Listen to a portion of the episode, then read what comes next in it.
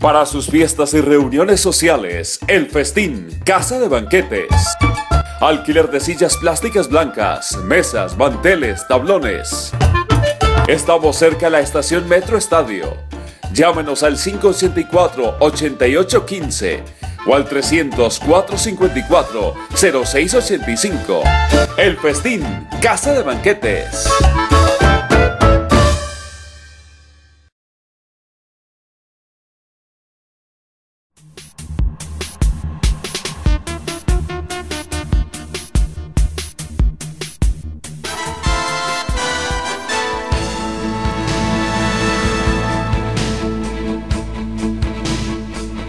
Joan Manuel Serrat, Pelé era Pelé y Maradona era único. Y Estefano era un pozo de picardía. Honor y gloria para los que han hecho que brille el sol de nuestro fútbol de cada día. Crónicas, reportajes y perfiles en Historias a la Redonda.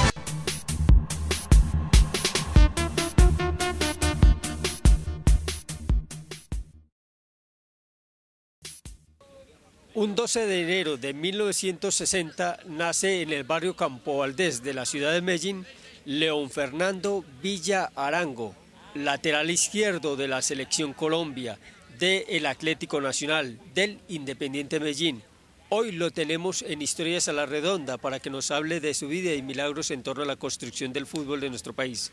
Pero primero vámonos a un corte institucional, promocional y comercial y ya volvemos con el León de Campo Valdés, como se le conocía a León Fernando Villa Arango en nuestras Historias a la Redonda. Para sus fiestas y reuniones sociales, El Festín, Casa de Banquetes. Alquiler de sillas plásticas blancas, mesas, manteles, tablones. Estamos cerca a la estación Metro Estadio. Llámenos al 584-8815 o al 300-454-0685.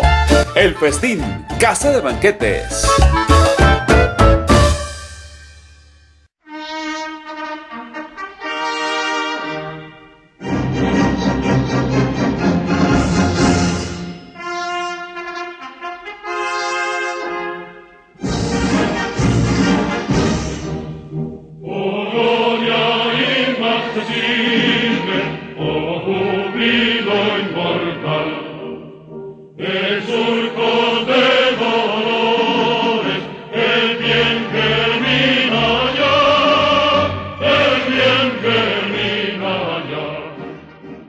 Sana convivencia y una cultura ciudadana en el estadio, respetemos los himnos patrios.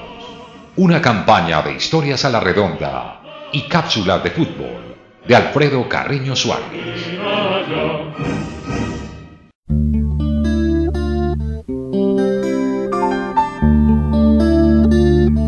Por ley quinta soy la juez de la acción y de la intención.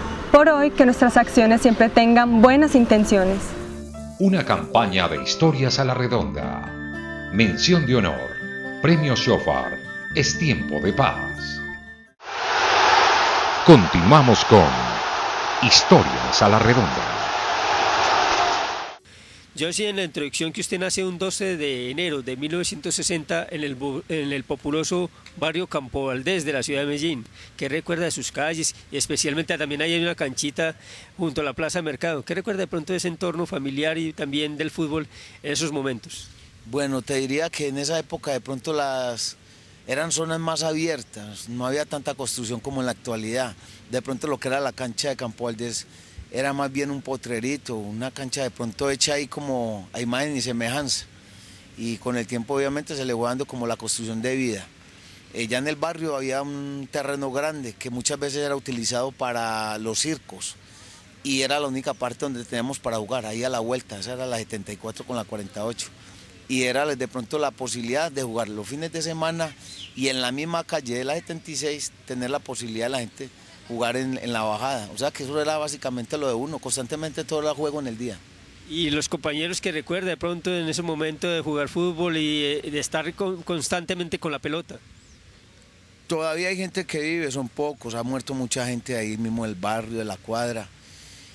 eh, recordar una gente también de pronto un poco más adulta que teníamos la posibilidad de verlo jugar o muchas veces de ser partícipes de los juegos de ellos. Pero fue mucha la gente que supuestamente en este momento falta.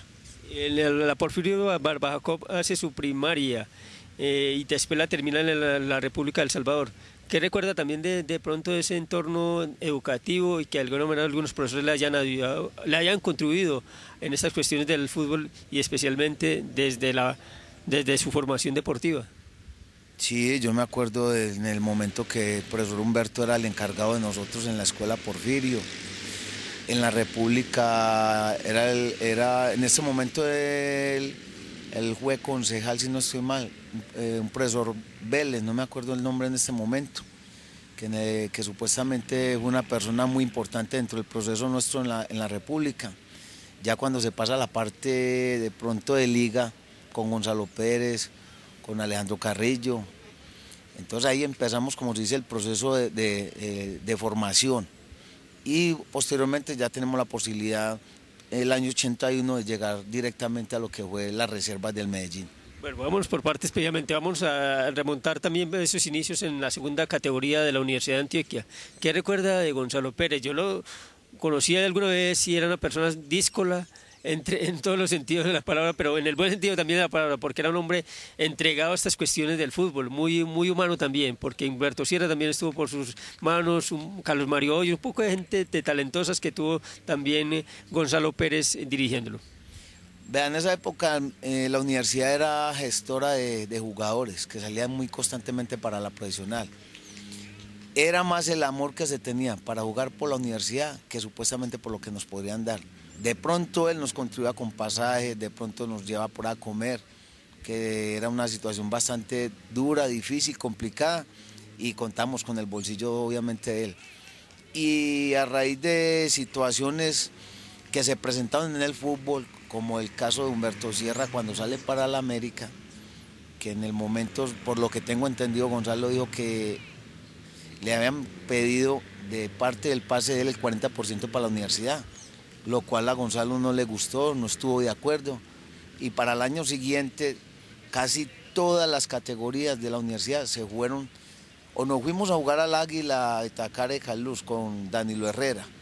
Y nos mejoró mucho lo que fue el patrocinio, ya nos dan pasajes, nos dan vitaminas, o sea que el proceso ya fue mucho mejor. Y un poco más metido como a la realidad que supuestamente debe tener un deportista la tranquilidad, él de pronto le colaboraba a la gente, pero fue un proceso muy bonito que tuvimos allá. Y don Danilo Herrera también le colaboró mucho, también me está diciendo, un hombre interesante porque de alguna manera aportó con su dinero alguna, a, la organización de uno de los clubes más importantes que tuvo la Liga Antioqueña de Fútbol en su momento, en la década de los 80 más o menos aproximadamente. ¿Qué recuerda de don Danilo Herrera? No, pues yo todavía hablo con él.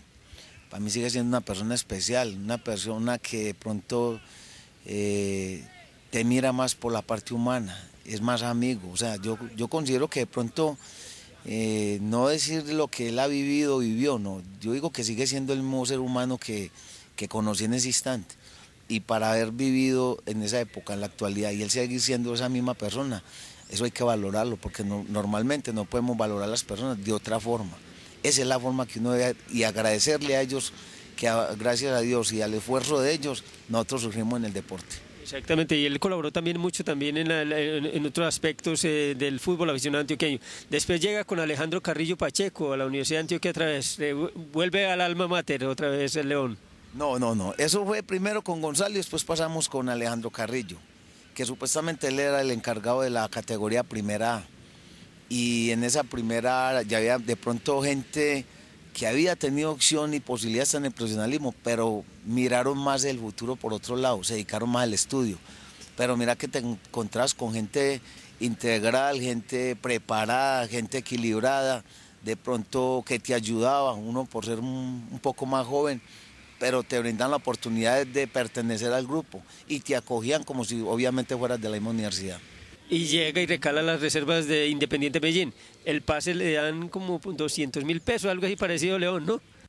Arrimó por las canchas eh, Mario Agudelo y él me, me abrió la puerta, me dio la oportunidad Y dentro de la oportunidad que me dio, yo no iba. Yo de pronto con él estuve como reacio dos o tres meses, pero era porque Gonzalo Pérez me decía que no fuera, que ya me falseaban. Y entonces yo opté por esa y yo le decía que sí iba y yo no iba. Hasta que él me cogió y me enfrentó, me presentó y me dijo que qué pasaba. Y yo le expliqué que Gonzalo me había hecho esto y esto y esto.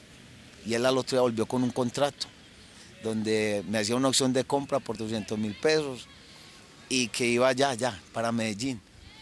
Y entonces yo le dije que habláramos con Gonzalo, Gonzalo se arrimó, dijo que sí, que la firmara, yo ya me fui. Y en esa semana iba a debutar, pero de las cosas que los papeles no habían sido como llevados, no lo habían enviado a Bogotá y se tuvo una semanita más de trabajo. Y ahí pues tuve la posibilidad, más adelante, de debutar contra Santa Fe en reservas, y pues yo no lo creía porque él creyó eh, pues pura fe ciega. De pronto él me iba jugando en las canchas y yo le decía, pero es que yo no soy lateral, yo soy delantero y me no, es que yo lo necesito ahí. Y él, yo por no quedarle mal, yo me quedé ahí. Y ya empezamos a jugar, ya empezamos a, de pronto de la profesional ya me estaban visualizando muy rápido. Y efectivamente fueron como 11 o 12 partidos en reservas y ya después me tiraron para la profesional. De, pues fue un instante de ahí mismo, que yo pensé que me iba a ser muy duro, muy complicado, no iba a tener como la fuerza de voluntad para poder aguantar. Pero yo al ver que el fútbol era tan fácil, de pronto en las categorías que uno jugara era difícil, pero yo viéndolo acá en la profesional, yo vi que esto era más fácil todavía. Y para mí fue pues como no, no, no esa dificultad, sino que una tranquilidad, saber uno que tenía espacio para jugar, que me dejan recibir balón, entonces a mí obviamente eso me hizo fuerte. Exactamente, porque recordemos que León Fernando Villa empezó en los equipos eh, como eh, puntero izquierdo y después eh, lo metieron como lateral. El primer salario creo que tengo entendido que fue como 8.000, 8.500 pesitos, algo así parecido León. Para esa época era buena plata, ¿no? Eso no, pero eso en el momento era, se llama auxilio de estudio, que supuestamente de pronto como uno está empezando no, no sos ni profesional, entonces eso se tenía estipulado frente a la I mayor de que se tenía que saber así, se tenía la, eh, la probabilidad de que después de 25 partidos ya eras profesional, pero había que jugarlos obviamente.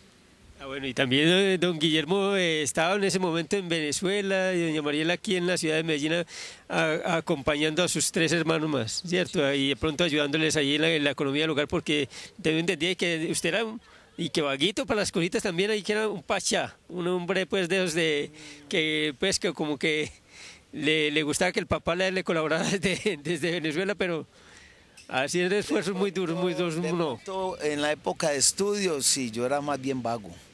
Eh, iba, asistía lógicamente, pero de pronto había la posibilidad de que siempre me pasó que llegamos a estudiar y, llegamos a la puerta. ¿Para dónde vamos? No, vamos para Río Negro eso. Y seguíamos por ahí derecho por los lados de, eh, del colegio este de la Universidad de Medellín. Y cuando muchas veces veníamos bajando apenas saliendo del colegio, entonces hacíamos de cuenta que habíamos ido a estudiar. vaya, vaya, vaya. Ya regresamos con Historias a la Redonda. El fútbol con mirada humana.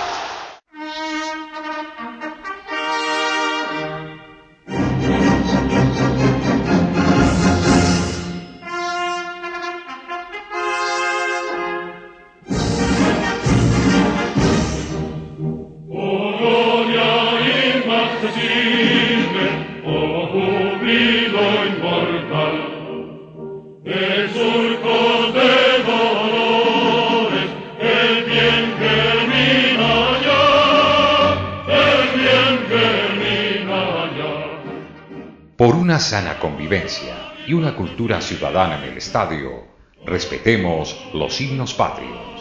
Una campaña de historias a la redonda y cápsulas de fútbol de Alfredo Carreño Suárez.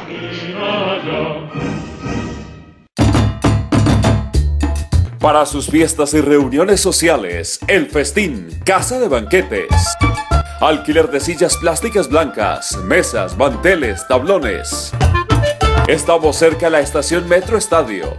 Llámenos al 584-8815 o al 300-454-0685. El Festín, Casa de Banquetes.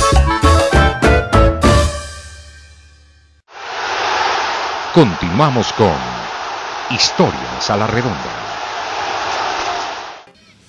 retomamos el perfil de vida de León Fernando Villarango en nuestras historias a la redonda. A propósito de bachillerato, también usted tengo entendido que estudió en el Lucrecio Jaramillo Vélez y después en el IME terminó su bachillerato, ¿no, profe? En esa época no terminé porque me fue muy complicado eh, culminarlos. Era una época donde de pronto se tenían hasta tres entrenamientos en el día y en la noche te concentraban. Entonces no había opción de estudiar porque lo primero que te iban a decir era o estudias o jugás. Y entonces yo vi la, la posibilidad de pronto de tener la opción del fútbol primero y ya después cuando terminé la parte deportiva, terminé bachillerato, estuve casi cuatro o cinco semestres en el Politécnico, en la parte de licenciatura en educación física, pero de todas maneras son cosas que le quedan a uno como muy pendientes en la mente. El irse uno a sentar a un aula representa mucho, sé el interés y la importancia que tiene entonces estamos mirando básicamente a estos muchachos que tengan esa opción o esa posibilidad. Bueno, retomamos y eh, su recorrido en el fútbol. Debut en el fútbol profesional en 1981, en el 82, en abril. pero fue la, Copa Colombia, que supuestamente esos eran los, los, ocho equipos que no clasificaban y se jugaba esa copa. No tuvimos campones ahí, le quitamos el título al Cali y ya el año siguiente sí ya empezamos ya como el proceso directo de la parte profesional. se fue con Cunda Valencia y después con Jorge Olmedo Méndez, ¿cierto? León. En reserva estuve con Comezaña, de pronto Cunda estaba ahí, pero me tocó básicamente con Darío Vélez, con Midonio Palacios, y después ahí ellos, eh, los que llegaron a correr esos equipos de la reserva fue eh, Comezaña y, y el flaco Chichediz. Y entonces llegó ya Jorge Olmedo. Lo lleva. profesional con, con, con asistente de Julio Comezaña. Bueno, y entonces debuta en, un, en, si no estoy mal, en abril del 81, 82, perdón, el 82 con eh, Deportes Tolima, ¿no? Un partido que es que la gente se extrañó porque es que Medellín iba perdiendo y me tenía tanta confianza Olmedo que él me dijo que entrara a jugar y me dijo que, era un equipo que salía mucho fuera de lugar, que de pronto cuando salían yo entrara, porque tenía espacio venía desde atrás. Y para creer pues que supuestamente el resultado se cambió. Tuve dos o tres jugadas de contragolpe muy efectivas, de pronto el centro y se culminó en gol, no por la llegada mía directamente, pero sí hubo como dos o tres movimientos más donde realmente el equipo ganó.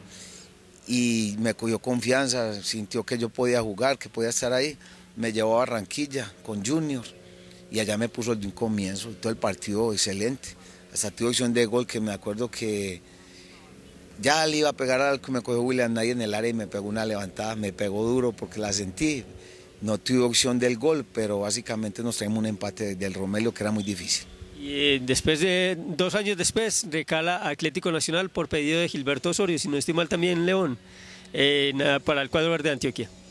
Bueno, en ese año se da la llegada, yo estoy en Santa Marta, estamos en la pretemporada, me llama Don Mesa, que es una persona para mí de gran recuerdo, siempre la tendré en mi mente, un señor que me abrió todas las opciones, todas las posibilidades, me abrigó mucho en su parte afectiva.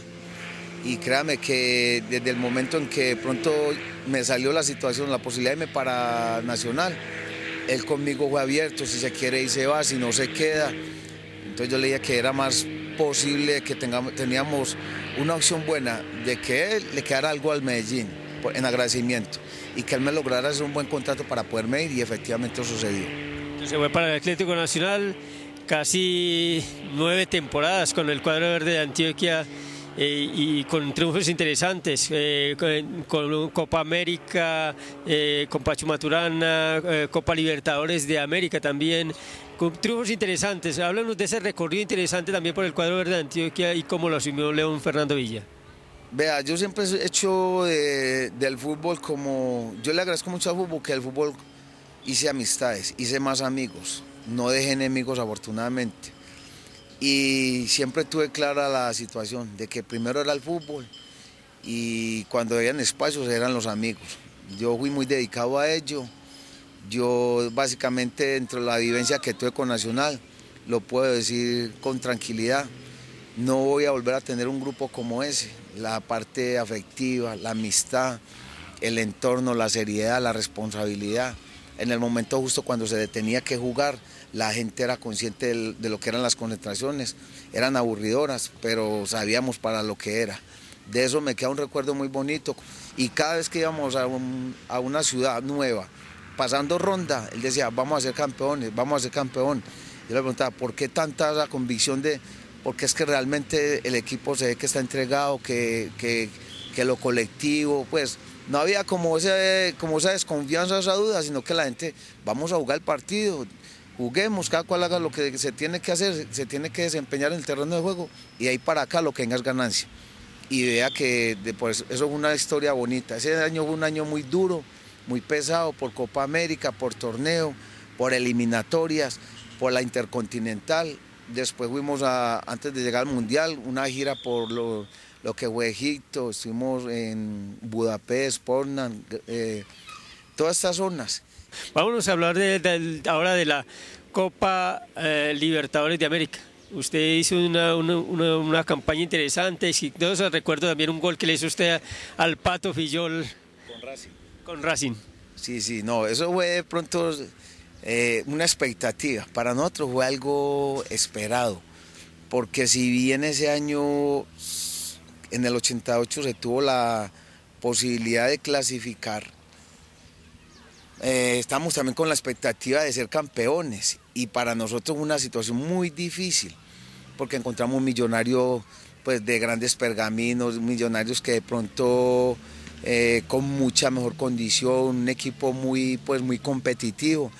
Y se empieza una rivalidad que que si bien como deporte entre nosotros es buena, yo creo que eso no debe contribuir mucho al beneficio de un periodismo, porque si bien César Augusto en esa época eh, ya no se hablaba de fútbol, sino que esto era ya una rivalidad. Y empezamos una rivalidad en Copa que si bien se tuvo la opción de haber clasificado y haber pasado a la ronda, también recordar de pronto el doctor Ochoa que estuvo en cuatro finales, fueron complicadas. Y eso es otra anécdota de él, que él decía que si quedábamos campeones, que él iba con otro a Tokio. Pues hasta el momento él no, no ha aparecido. Están esperándolos para allá de pronto a ver si se montaban en el avión. Bueno, termina en 1993-94 ya su ciclo futbolístico con el Deportes Quindío. ¿Qué le dejó el Quindío en ese pequeño año, en esa pequeña temporada que usted tuvo, eh, León Fernando? De que aprendí mucho porque yo venía de un equipo grande, siendo campeón, siendo constantemente caño, peleando algún, algún torneo de interés y llegar yo al Quindío donde de pronto encontraba directivos que supuestamente estamos en mitad de tabla y empezamos como a, mostrar la forma de meternos y llegar a un momento determinado y decir, no, no, hasta ahí, hasta ahí, aguantemos nomás, el caso no es perder la ficha. Entonces, eso también me, yo aprendí de eso, que que si uno ha sido grande en la vida, yo no puedo retribuirme la, la, posibilidad de que en un momento justo yo siga compartiendo lo que no es. Que si yo quiero figurar en algo, o sea, no, no, no, no esperar de que esa persona o un entorno del fútbol le quite el sueño a uno de seguir pensando en grande. Y yo al ver eso, yo pues yo me extrañé y yo dije, no vamos a estar este otro año a ver qué pasa. Ya trajeron otros jugadores y eso y ya vi que eso no cambia. O sea, el equipo chico va a ser siempre chico, pero no es por los jugadores, es porque los directivos piensan de esa manera. La mentalidad de pronto, sí. Y yo creo que directivos que hayan en el fútbol con esa mentalidad, yo creo que no pueden existir. Que los tengan en cuenta para otras situaciones, pero el que esté al frente, que esté pensando en grande. Porque es que en el fútbol uno para poder surgir tiene que pensar así lastimosamente, si no lo pensás, te volvés mediocre y te vas volviendo una persona que en, la vida no tiene futuro, no tiene metas. Y entonces el día de mañana uno que le va a decir a la familia.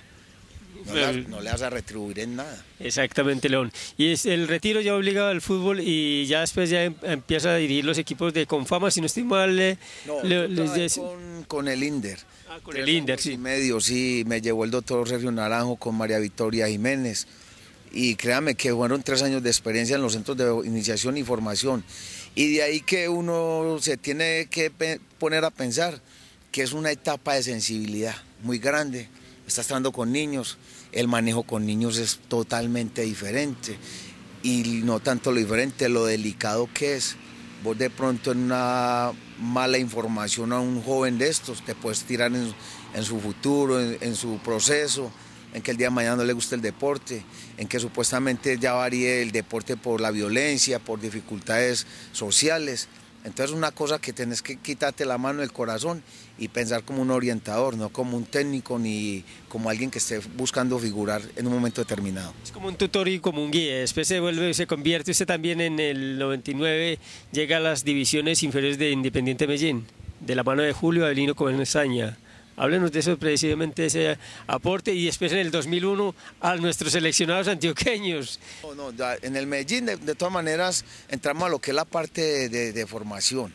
Esto es un proceso de formación que es bastante duro, es bastante intenso, pero con la prioridad uno a de pronto de ir visualizando jugadores para un futuro. Eso es lo que supuestamente se mira, pero tenés que también estar mirando la parte de formación, porque es que yo llegar a un compromiso con ellos y yo hablar de táctica, chica, yo creo que, que eso no me llena. Yo creo que hay que llegar primero que todo hablando de temas de vida, de reflexiones, de, situaciones que de pronto en un momento determinado él se toque y él sepa que no solamente esto es fútbol, sino que también de pronto en su hogar hay dificultades, con los amigos hay eh, inconvenientes, en el colegio hay cosas, entonces mira que es algo ya de vida. Eso es de pronto lo que yo visualizo en este proceso de Medellín. Y ya lo que fue en la selección Antioquia, fue una experiencia bonita, estuve con Jairo Galeano, con Osvaldo Jiménez como preparador físico, y de ahí que de todas maneras esto es proceso, esto es formación. De pronto la dificultad que yo veo ya que la gente quiera estar en una selección Antioquia. Eh, después de que tengas posibilidad de opción ahora como joven de jugar profesionalismo, si vas a una selección Antioquia, tenés que ir decidido y con convicción de que estás haciendo algo por el departamento. Pero si vas a ir a una selección a, formar, como si se parte de que te digan que estuviste ahí, yo creo que es mejor darle el espacio a otro, porque realmente ahí hay posibilidades de que los técnicos saquen buenos equipos, de que los técnicos no, no los quemen, porque no son ellos los que queman, los jugadores son los que supuestamente le quitan la opción de que el día de mañana ese técnico tenga posibilidad de ir a un equipo grande, de ser parte de ese equipo grande, porque supuestamente no nos van a juzgar como, como al jugador, no, al técnico por técnico. Y como esto es un problema del día a día, que todo el mundo quiere figurar, yo digo que lastimosamente estamos mirando el perfil que no debe ser, pero es respetable entre los directivos. Bueno, eh, para terminar, eh, León Fernando, y agradeciéndole mucho por pasar en nuestra historia de la redonda, contándonos su recorrido interesante por el, fútbol profesional y por el fútbol aficionado antioqueño. ¿Qué viene para León Fernando Villa en perspectiva en su proyecto de vida? No, no, no, no, en este momento, o sea, no, no busquemos de pronto adelantarnos, no, no soy futurista, ni me considero futurista, me considero más bien de momento. Yo vivo el momento, eh, desde que vivo el momento, yo creo que es importante. Si el día de mañana uno va a salir de la institución, pues terminemos hasta el último día bien. Pero el hecho no es que de pronto a mí en un momento determinado me digan que no voy a estar mal en la institución y como tal yo pare de trabajar, yo pare de hacer una actividad, yo pare de pronto de dejar perder el, el, el convencimiento, la tranquilidad que puedan tener los jugadores. Yo creo que uno tiene que ser íntegro hasta el último día. Eso va a tratar de hacer lo posible para que el día de mañana, eso también es el, fiel reflejo de la familia. A muchas veces eh, los padres eh, nuestros eh, fueron referenciados, digamos, por, por nuestros hijos. Eh, preguntaban por, por, el padre de uno, tu papá tal cosa, tu papá esto, eso te llena de orgullo, eso te llena de tranquilidad. Y sabes que el día de mañana donde vas a llegar, vas a llegar bien, entonces no vas a tener inconvenientes. Entonces eso yo creo que es el ejemplo de día que se puede dejar.